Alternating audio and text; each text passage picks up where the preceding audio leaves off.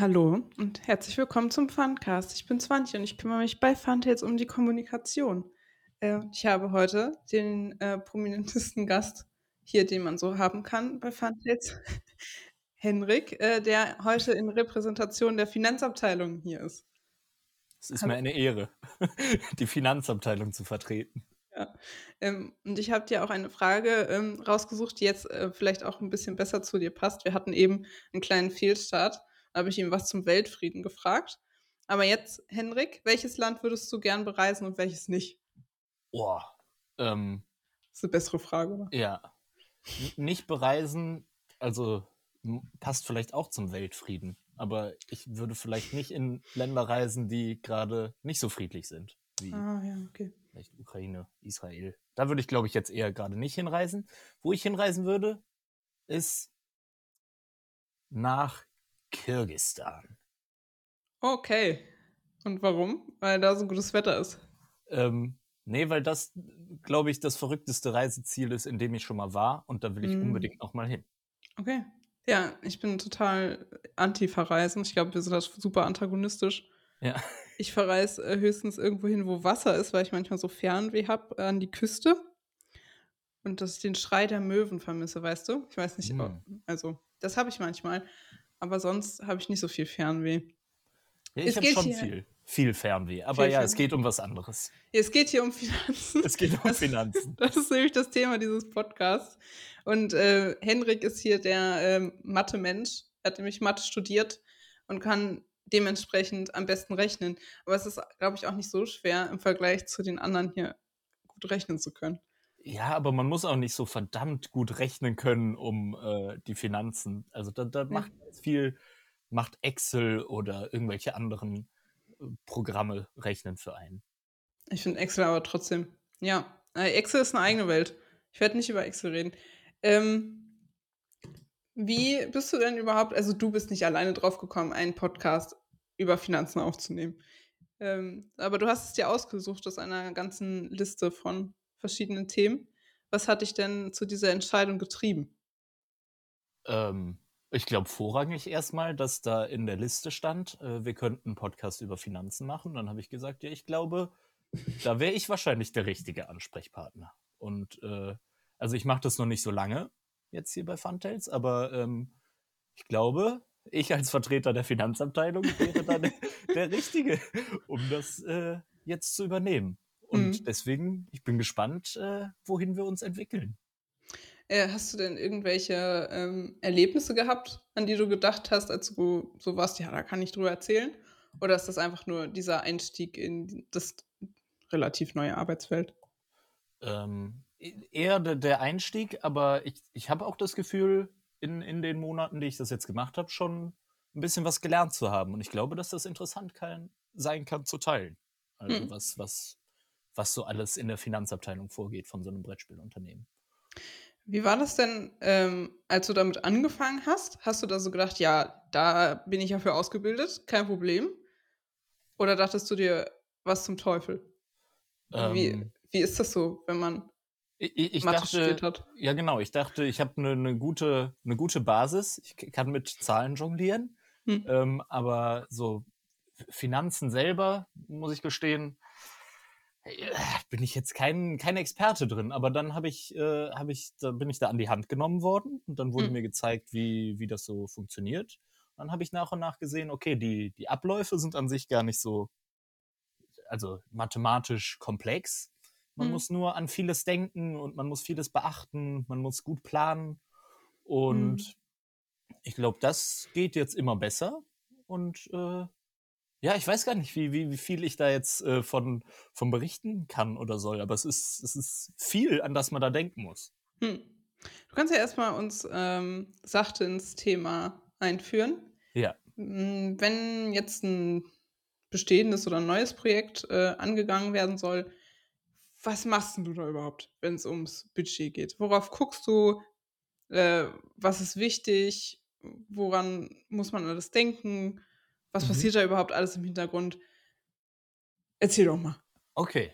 Ähm, also das, das, das große Geheimnis steckt alles in, ein bisschen über Excel müssen wir reden, weil es, es gibt ein, ein große, eine große magische Excel-Datei äh, und dort sind alle unsere äh, Finanzen gelistet. Da steht alles drin, was wir verdienen, was wir ausgeben und worauf man ganz besonders achten muss oder was eigentlich der, der Hauptzweck meines neuen Arbeitsbereichs ist, ist äh, zu gucken, dass wir zu jedem Zeitpunkt genug Geld haben, um die eigenen Rechnungen zu bezahlen, ähm, um zu gucken, haben wir, ähm, können wir uns äh, die Produktion leisten. Also da sind es, es kommen halt immer wieder neue Kostenpunkte auf und äh, wir müssen halt gucken, oder ich muss gucken, dass der, der, wie nennt man das, der Liquiditätsfluss, ich kann die, die ganzen Spezialbegriffe halt nicht, weil dafür habe ich die Ausbildung nicht, aber ich versuche zwischendurch so welche reinzuwerfen. Ne? Okay, das klingt ähm, auch cool. Ich weiß eh nicht, also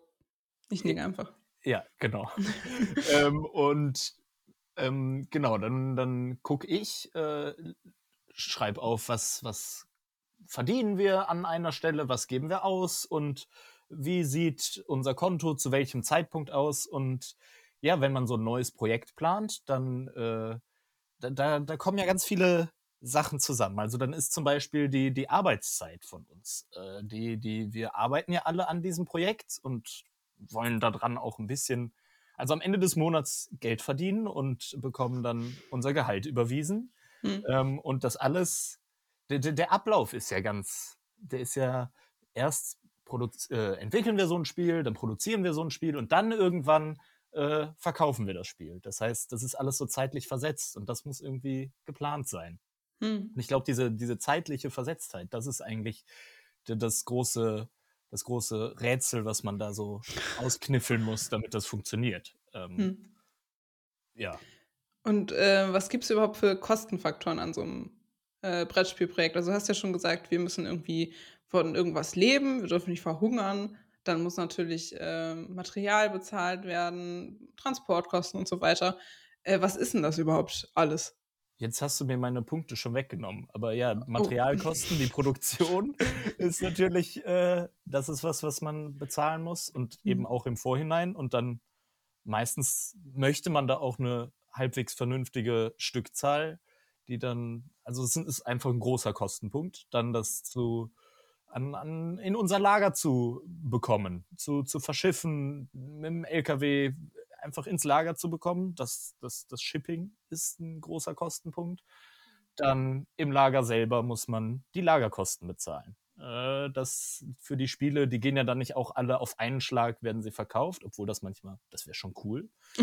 ähm, denn dann hätte man nämlich keine Lagerkosten mehr und ganz schnell all das Geld wieder reingeholt, was man vorher ausgegeben hat. Ähm, aber das sind, ich habe mir das auch irgendwo mal, Personal, Produktion, Shipping, Lager. Und dann gibt es äh, im Nachhinein, wenn man alles verkauft hat, werden dann noch die Autoren bezahlt, äh, bekommen dann noch einen Anteil äh, für ihre Lizenz. Genau. Das sind so, hm. glaube ich, die, die Hauptkostenpunkte. Und dann, ähm, das ist übrigens eine Frage, die mir wirklich gestellt wurde von echten ja. Menschen. Ähm, warum machen wir dann Crowdfunding bei manchen Projekten und bei manchen nicht? Also bei uns ist es vor allem Kickstarter. Mhm. Und welche Vor- und Nachteile hat das? Also kannst du da so ein bisschen Einblick geben in Menschen, nicht in Menschen, für Menschen? Ja. Die, das wäre sonst irgendwie ein bisschen eklig. Für Menschen, die äh, quasi ein Spiel bei uns kaufen und nicht genau verstehen, warum ist denn das jetzt ein Kickstarter und das andere nicht. Ja, ähm, also da muss ich zu sagen, aus dieser finanziellen Sicht, äh, ich habe es noch nicht mitgemacht oder wir haben noch kein Crowdfunding gemacht, seit ich mich da um die Finanzen kümmere. Das heißt, da weiß ich nicht so genau, wie die Abläufe sind. Ich weiß nur, dass, ähm, also was auf jeden Fall ist, ist ja, das finanzielle Risiko ist für uns als äh, Unternehmen damit deutlich geringer, weil ähm, die Leute quasi die Spiele erst bezahlen und wir von dem Geld dann das Spiel produzieren und verschiffen können und dann die Spiele rausgehen. Während andersrum bezahlen wir die Spiele, wie sie produziert werden und hoffen dann, dass die Leute sie uns auch abkaufen. Also das hm. ist auf jeden Fall ein, ein, Vorteil für uns aus, aus finanzieller Sicht. Und ich glaube, dann ist es auch einfach cool, weil man manche Leute mit, also man kann abtesten, wie, wie, wie viele Leute interessieren sich denn für das Projekt, äh, wie viel sollten wir produzieren. Und ich glaube, Marketing spielt da auch eine große Rolle, aber da bin ich nicht der, äh, der Experte, sondern Kommunikation ist ja eher deins. Vielleicht kannst du noch was dazu sagen, weil ich bin, was Crowdfunding angeht, wirklich so, ja, ich glaube, ich weiß, wie es funktioniert und was die Vorteile für uns aus, aus finanzieller Sicht sind, aber ja, sonst. Ich, ich habe auch noch kein äh, Crowdfunding mitgemacht, äh, aber ja. ich habe mich so ein bisschen damit beschäftigt oder mal äh, Leute abgehört, die es schon erlebt haben. Mhm. Und äh, Kickstarter sind, glaube ich, ein ganz eigenes Thema, über das wir auch mal eine ganz eigene Folge machen können, weil ja. es hat äh, Vorteile im Sinne von, dass wir also Unterstützung bekommen von den Leuten, die dann auch wirklich Bock haben aufs Spiel und dann nicht ein großes Polster haben müssen. Das ist natürlich immer ein bisschen schwerer, je kleiner man ist. Ähm, aber man hat auch natürlich eine ganz andere Bindung zu einem Spiel, was man von Anfang an unterstützt hat und nicht einfach einfach im Laden kauft. Also es ist halt ein Crowdfunding. Also man macht das mit den Leuten zusammen, die dann das Spiel spielen und die da richtig Bock drauf haben und die das auch wirklich unterstützen wollen. Das ist ja auch ein bisschen ähm, quasi ein Dankeschön an die Verlage. Das, man könnte ja auch sagen, ja, dann, wenn ihr das nicht könnt, dann habt ihr halt Pech, aber man tut das ja aus einer bestimmten Haltung heraus, äh, die natürlich erstmal ein Gemeinschaftsgefühl äh, schafft, auch für uns. Für uns ist es natürlich mega cool, wenn wir ein Projekt haben, an dem wir noch basteln und dann kriegen wir mit, dass da Leute auch Bock drauf haben und uns quasi unterstützen mhm. und sich dann darauf freuen und so. Für uns ist das ja, wir äh, leben ja auch nicht in emotionslos einfach in unsere Arbeitstage hinein.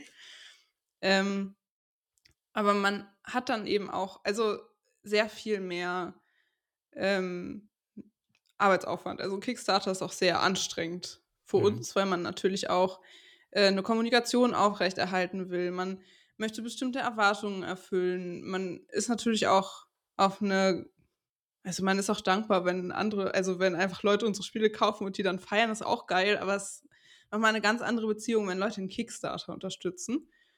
Und das ist immer so ähm, ein Abwägen zwischen ähm, zum Beispiel den finanziellen Vorteilen, aber wir sind natürlich auch Menschen mit einer begrenzten Menge an Arbeitskraft und Energie. Ja. Das muss man auch, ähm, ja, das muss man immer abwägen. Und manche Projekte passen auch einfach richtig gut auf Kickstarter, wie Dark Romans, was mhm. bald in naher Zukunft auf Kickstarter sein wird. Das ist ein Zwei-Personen-Social Deduction Game. Und äh, Vize Kraken war ja auch ein, ein Kickstarter. Und ähm, da sind echt, also da sind viele Leute, die richtig Bock haben. Und Social Deduction ist ja, sagt schon der Name, ein soziales Ding, wo es um Gruppen geht und um darum, irgendwie ein bestimmtes Thema zu feiern oder sich in eine bestimmte Welt zu begeben. Und da passt Kickstarter einfach richtig gut. Ja. Aus so Kommunikationssicht, weil man dann zusammen quasi so ein Projekt auf die Beine stellen kann mit den Leuten, die es dann auch wirklich spielen. Und das ist bei Social Deduction natürlich doppelt geil. Das stimmt. Das wird ja. dann unser, also unser beider erstes äh, Kickstarter-Projekt mit, mit Funtails, wo wir ja. auch mal gucken können, wie das aus Kommunikations- und Finanzsicht abläuft. Ja, ich glaube, ich. Hm? Ich bin auf, also ich freue mich darauf. Ja, ich, ich glaube, ich muss dann einen Podcast darüber machen, wie ich das irgendwie überlebt habe, weil ich glaube, dieser Kickstarter äh, kreuzt sich dann so mit meiner Masterarbeit auf so sehr unglückliche Art, wie meinem Verkehrsunfall. Ja. Und dann kann ich darüber einen Podcast machen, wie ich. Ähm, aber vielleicht wird es auch super entspannt. Das kann auch sein. Und ich mache mir nur unnötig Sorgen. Wir werden sehen. Wir werden sehen. Ja, wir werden, wir werden sehen, äh, in welchem Zustand ich das dann verlasse. ja. Aber ja, mal gucken. Ähm, dann gibt es so eine kleine Brücke, eine Crowdfunding-Brücke. Äh, ja. es gibt natürlich, wir machen nicht nur Crowdfundings. Offensichtlich, zum Beispiel Comet war kein Kickstarter, auch keine andere Art von Crowdfunding. Ähm, was gibt es denn da noch so äh, für Möglichkeiten, ein Brettspiel zu finanzieren und wie funktioniert das denn, wenn man keinen Kickstarter macht? Ähm, ja, wenn man keinen Kickstarter macht, dann ist das auf jeden Fall erstmal so, dass das, was ich eben schon so an, angedeutet hatte, dass man da eben in Vorleistung gehen muss. Also da mhm. müssen wir dann eben dafür sorgen, dass äh, wir eine gewisse Stückzahl produzieren und äh, das, das Shipping und all, all das quasi im Vorhinein bezahlen.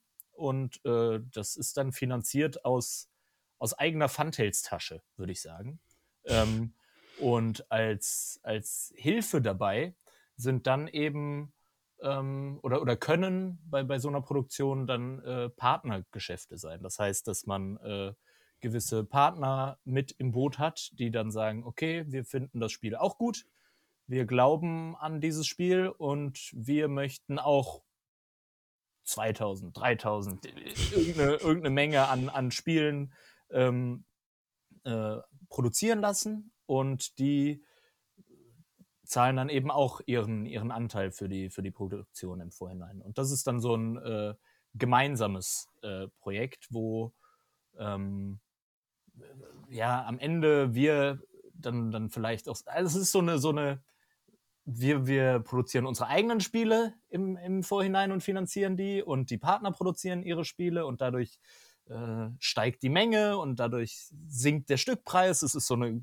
komplizierte Abfolge, wie dann am Ende wir ein bisschen auch, auch davon profitieren, wenn wir nicht das, das allein nicht machen und alleine produzieren, sondern wenn das so ein äh, größeres Projekt wird, wo auch noch äh, das Risiko dann eben aufgeteilt wird auf äh, uns mhm. und potenzielle Partner, die, die mitproduzieren. Das sind dann entweder ähm, unser Vertriebspartner äh, Hutter, äh, die, die da mit im Boot sitzen, oder potenzielle Auslandspartner, die das Spiel in ihre Sprache übersetzen und ähm, dann mitproduzieren. Also das, das ist so die andere Möglichkeit, wie ich sage, wie man so ein, wie, oder wie wir Brettspiele äh, produzieren und äh, finanzieren. Das, das, ja, das tragen genau. dann halt mehr Schultern. Genau. Ähm, den Aufwand und das Risiko. Ja.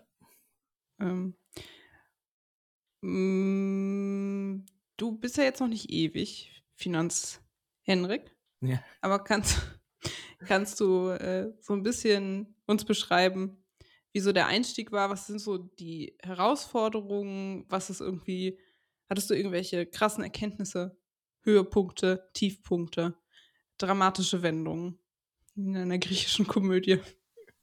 Ähm, ich glaube, wenn es so um, um Dramatik geht, kann ich noch nicht so richtig viel berichten. Es, es, es war bisher noch nicht so dramatisch, aber eine, eine, eine große Erkenntnis für mich war auf jeden Fall diese, diese wirklich, diese zeitliche Versetztheit von Geldflüssen. Also mhm. wann wir bezahlen, wann wir das Geld dafür bekommen und wie, wie die Arbeitszeit, die wir investieren, einfach ein Jahr vorher zum Teil sein kann, während wir ja. ein Jahr später dann erst äh, das Geld für dieses, dieses Spiel dafür bekommen. Ähm, und das hat für mich so, also es ist ja total sinnvoll, aber irgendwie habe ich das vorher nicht so äh, auf dem Schirm gehabt.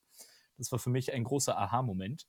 Ähm, und dann ähm, muss ich sagen, haben wir jetzt äh, ja mit Blood on the Clock Tower ähm, ein erstes Lokalisierungsprojekt gehabt, was auch super interessant ist aus der finanziellen Sicht, weil Vorbestellungen ja das erste Mal diese zeitlichen Abläufe ein bisschen äh, äh, durcheinanderwirbeln und auf einmal bestellen Leute Spiele vor ähm, und bezahlen für diese Spiele. Und während wir das Spiel übersetzen. Und das ist ja, das, das läuft dann auf einmal viel, viel mhm. gleichmäßiger mhm. und ist nicht so zeitlich völlig versetzt. Und mhm. das war, das war ein, ein, Höhepunkt zu sehen, uh, wir arbeiten an etwas und wir kriegen Geld dafür gleichzeitig. Das gibt's ja gar wow. nicht. Wow, so praktisch. Ja, und äh, das war auf jeden Fall ein, ein, Höhepunkt aus finanzieller Sicht. Und ja, ja, was, was so, ein, so ein Tiefpunkt oder eine Herausforderung vielleicht eher ist, ist eben dieses, ah, immer zu gucken, ähm, ja, diese, diese zeitlichen Abläufe so zu organisieren, dass äh, zu jedem Zeitpunkt äh, wir, wir ein halbwegs vernünftiges finanzielles Polster haben und nicht auf einmal alle möglichen Rechnungen bezahlen müssen, äh, während wir äh, an irgendeinem Spiel sitzen, was wir, was wir entwickeln, und dann zu erkennen, oh, äh, wir haben gerade alle unser Geld für irgendwelche anderen Spiele, die wir produzieren, ausgegeben. Und das ist so die Herausforderung, würde ich sagen, das, das Timing da vernünftig hinzubekommen. Hm.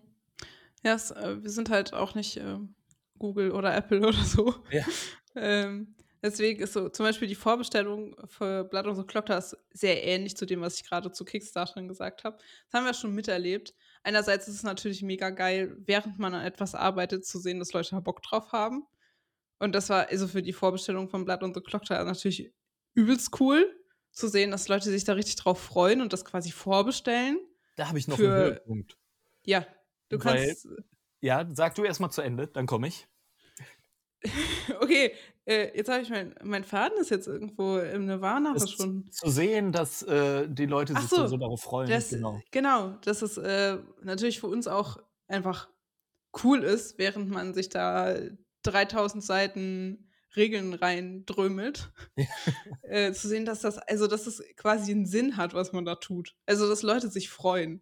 Ja. Und also allein dieser dieser Faktor ist, ist jetzt nicht so finanziell. Wahrscheinlich kann man das auch umrechnen in irgendwie Arbeitskraft oder so. Aber das gehört auch mit zu. Also es ist äh, das komplexe cool. Zusammenhänge. Ja.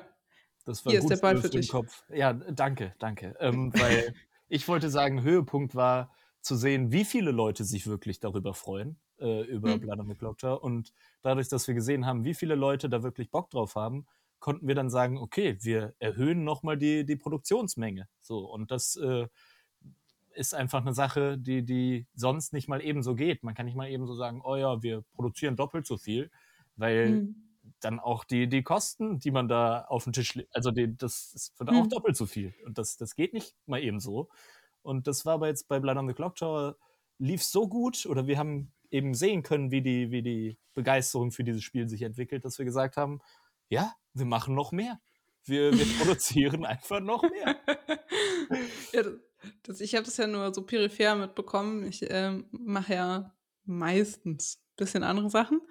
Und wenn wir dann Meetings haben und dann so, ja, dann lass uns doch mehr produzieren. Für mich klingt das dann immer so wie so eine spontane Entscheidung. Ja. So vom Klo gekommen, ja, lass mal mehr produzieren. Ich bin so, what? Ich krieg das ja gar nicht so krass direkt mit. Ja, das ja, ist schon, also, das ist schon cool, mhm. wenn man es so sieht. Und ich glaube, das ist, das ist das, was der Finanzplan so ein bisschen macht, dass man eben da ein Auge drauf hat. Guck mal hier, wir stehen dann ja jetzt eigentlich gut genug da, dass wir noch mehr produzieren können. So, da können wir jetzt mhm. noch eine Schippe drauflegen. Und mhm. äh, ja, das ist irgendwie cool zu sehen und dann zu entscheiden. Äh, also das, nicht, nicht, dass ich das entschieden hätte, aber ich habe das mit äh, die, die Idee in, in Umlauf gebracht und dann äh, haben wir das gemeinsam entschieden und gesagt, wir machen das so. Das war irgendwie hm. eine coole, coole Sache. Ähm, du kommst ja aus einem, wie wir alle eigentlich, aus so einem Hobby heraus, so einem Brettspiel-Hobby. Mhm. Äh, wie hat das denn deine Perspektive verändert, dass du dich jetzt mit den ähm, harten Zahlen der Brettspielindustrie prügelst? Ähm, ja, es, ich habe das Gefühl, das habe ich jetzt schon habe ich jetzt schon so ein bisschen auch vorausgegriffen. Aber für mich war immer so, wie kann es sein, dass ein Spiel ausverkauft ist? Also ich äh, stehe dann im Laden oder da gibt es das nicht und dann gucke ich online und nirgendwo kriegt man dieses Spiel. Ähm, mhm. Und dann denke ich, wieso haben die nicht einfach mehr produziert, wenn die äh, sehen, dass, dass so viele Leute das, das haben wollen? Also da habe ich gedacht, wie blöd ist denn bitte dieser Verlag? Die könnten einfach mehr produzieren und mehr Geld damit verdienen. Und also das hat, glaube ich, meine, meine Sicht dahingehend verändert, dass ich gedacht habe, ja, es geht halt nicht einfach so, dass man äh, beliebig viele Brettspiele produziert und die immer ständig mhm. überall verfügbar sind, ähm, weil, weil das eben kalkuliert sein muss und äh, finanziell so nicht möglich ist für, für jeden Verlag, einfach beliebig viele Spiele zu produzieren. Ich würde sagen, das ist am Ende das, was ich, was ich ja schon gesagt hatte, mein, mein großes Learning, dass ich sage, ja, äh, ich verstehe das jetzt, äh, dass da manchmal einfach Spiele ausverkauft sind und man darauf warten muss, dass die wieder produziert werden und verfügbar sind und man dann eben erst wieder sein neues Spiel oder das Spiel dann kaufen kann. So, das äh, hat meine Sicht auf jeden Fall verändert, was das angeht. Und ähm, du machst das ja jetzt nicht jeden Tag, aber schon als ähm, signifikanten Anteil deines Arbeitsalltags. Ja. Äh, was ähm, fesselt dich denn daran so sehr, dass du das als Teil deines Berufs sehen möchtest? Die, die Finanzen von. Oder Richtig. Finanzen, ja. Ähm, also, was, was ich cool finde auf jeden Fall, ist, dass so ein bisschen mein, ähm, mein, mein Studium oder das, was ich gelernt habe, eine Anwendung findet in, in, den, also in meinem Arbeitsfeld, weil bisher habe ich viel von allem auch so gemacht und jetzt erkenne ich zum ersten Mal, ah, das, was du, wo du ausgebildet bist, äh, ja. findet tatsächlich eine Anwendung äh, bei einem Brettspielverlag. Also ich habe sicherlich auch anderswo mal von, von dem Mathestudium profitiert, aber jetzt so bei den Finanzen und bei Zahlen, da, da bekomme ich dann regelmäßig mit, wenn ich mit irgendwem quatsche, dann so, ja, das, das wäre mir jetzt irgendwie zu viel Rumrechnerei gewesen oder da, das, dann denke ich, ja, guck mal, das, das äh, ist doch cool, dass ich das gelernt habe und jetzt anwenden kann.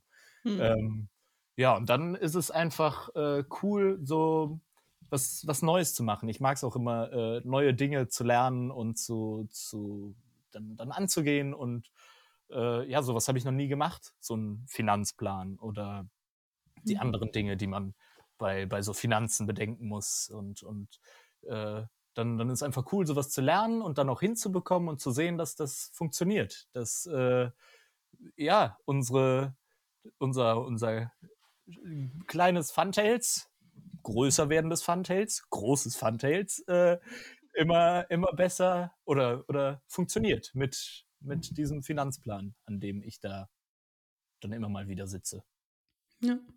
Das, äh, also aus meiner Perspektive hat das ja auch äh, immer viel mit Vertrauen zu tun. Ja. Weil das ist ein sehr wichtiger Faktor für uns, dass das äh, ein überlebenswichtiger Faktor, dass das äh, gut gemacht wird und ja. nicht irgendwie. Und ich finde es auch sehr beruhigend, dass ich mir so denke, der macht das schon. Das, das ja. wird schon. Es ist nicht so selbstverständlich, wie es sich anhört. Vor allem, wenn man so ein kleines Team ist. Und ähm, apropos Studium, mhm. das ist äh, eine unterschätzte, eine unterschätzte Erkenntnis, wenn man in einem Job ist und plötzlich erkennt, dass das, was man studiert hat, sinnvoll ist. Ja. Ich glaube, je nachdem, was man studiert hat, ist die Euphorie manchmal größer, manchmal kleiner.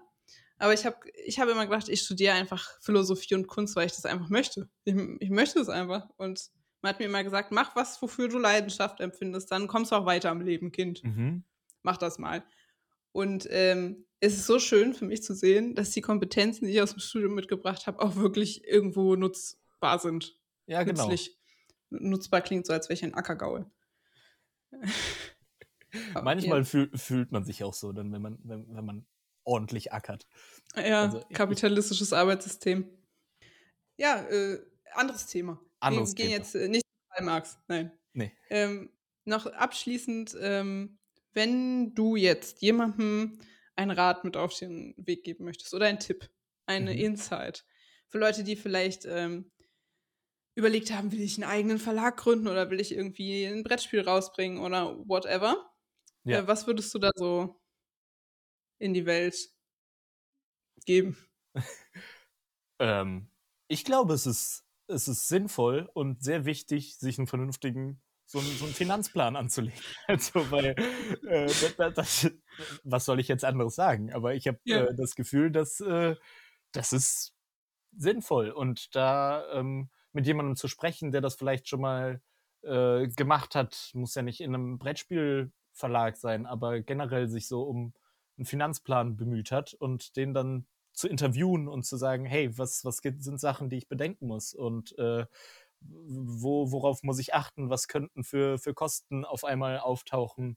Ähm, weil es ist wirklich so, dass auch bei uns, wir, die das schon eine Weile machen, immer wieder Dinge auftauchen, wo wir denken, oh, das müssen wir jetzt auch noch bezahlen. Oder, ah, hier kommt noch eine Rechnung. Oder, und das, das wird dann immer wieder eingebaut in den Finanzplan und dann muss man, muss man seinen, seinen, seinen Plan für die, für die Produktion oder Entwicklung von einem Spiel auch mal anpassen. Und äh, ich glaube, darüber einen Überblick zu haben und zu sehen, ja, es, es sieht gut aus oder das, das kann jetzt äh, funktionieren, das, das kann ich mir, können wir uns leisten, äh, das zu wissen, gibt eine Sicherheit und äh, ist äh, wäre mein Tipp, den ich so in die Welt rausgeben würde. Macht einen Excel-Kurs, Leute. Genau. Bei mir. Abfahrt. ja. Kannst du ein zweites Standbein aufbauen, wahrscheinlich mit. Ja. Ähm, aber wir wollen jetzt keine Werbung für ähm, zukünftige Selbstständigkeiten machen. Nee. Äh, ihr könnt nämlich auch, äh, ist mir vorhin noch eingefallen, Dark Romans könnt ihr schon mal auf Kickstarter folgen. Ihr könnt mal bei Kickstarter Dark Romans, so ist jetzt nicht schwer zu schreiben. Dunkle Romanz auf Englisch. Könnt ihr mal suchen. Da gibt es schon eine Preview-Page, da könnt ihr folgen. Tut das mal. Dann seid ihr sofort ähm, benachrichtigt, wenn es dann äh, online geht, das Projekt. Dann könnt ihr da mit dabei sein. und seid, ah, und seid hm? quasi hm? aktiv in unsere Finanzplanung dann eingebunden, weil ihr ja. quasi mit, mit in den Finanzplan äh, reinkommt. Ja, wenn ihr Part of euer, ich kann nicht mehr sprechen, dann seid ihr ein Teil unseres Arbeitsalltags. Das wollte ich sagen. Also so eine komische Mischung aus Englisch und Deutsch. Äh, dann könnt ihr auch auf äh, Social Media vorbeigucken. Da gibt es äh, einmal Benachrichtigungen, falls irgendwas Aufregendes hier passiert. Irgendwelche Rabattaktionen, irgendwelche Kickstarters, die starten. Äh, und ihr könnt euch äh, Sachen von Dark Romans angucken. Also da gibt es schon Artworks und so, falls euch für das Projekt interessiert. Und in unserem Shop funtales.de slash shop bekommt ihr alle Spiele, die schon produziert sind und diesen Finanzfluss durchlaufen haben und ja. verfügbar sind. Genau. Im besten Fall. Und äh, falls ihr Fragen und Ideen habt, lasst sie in den Kommentaren oder bei podcast.funtails.de. Ich freue mich immer über ähm, thematischen Input. Und wir freuen uns auch über ein Herzchen, Daumen, Sternchen, Bewertungsdings auf der Plattform eurer Wahl. Yes. Gut, dann äh, bleibt mir nur noch Tschüss zu sagen. Tschüss, bis zum nächsten Mal.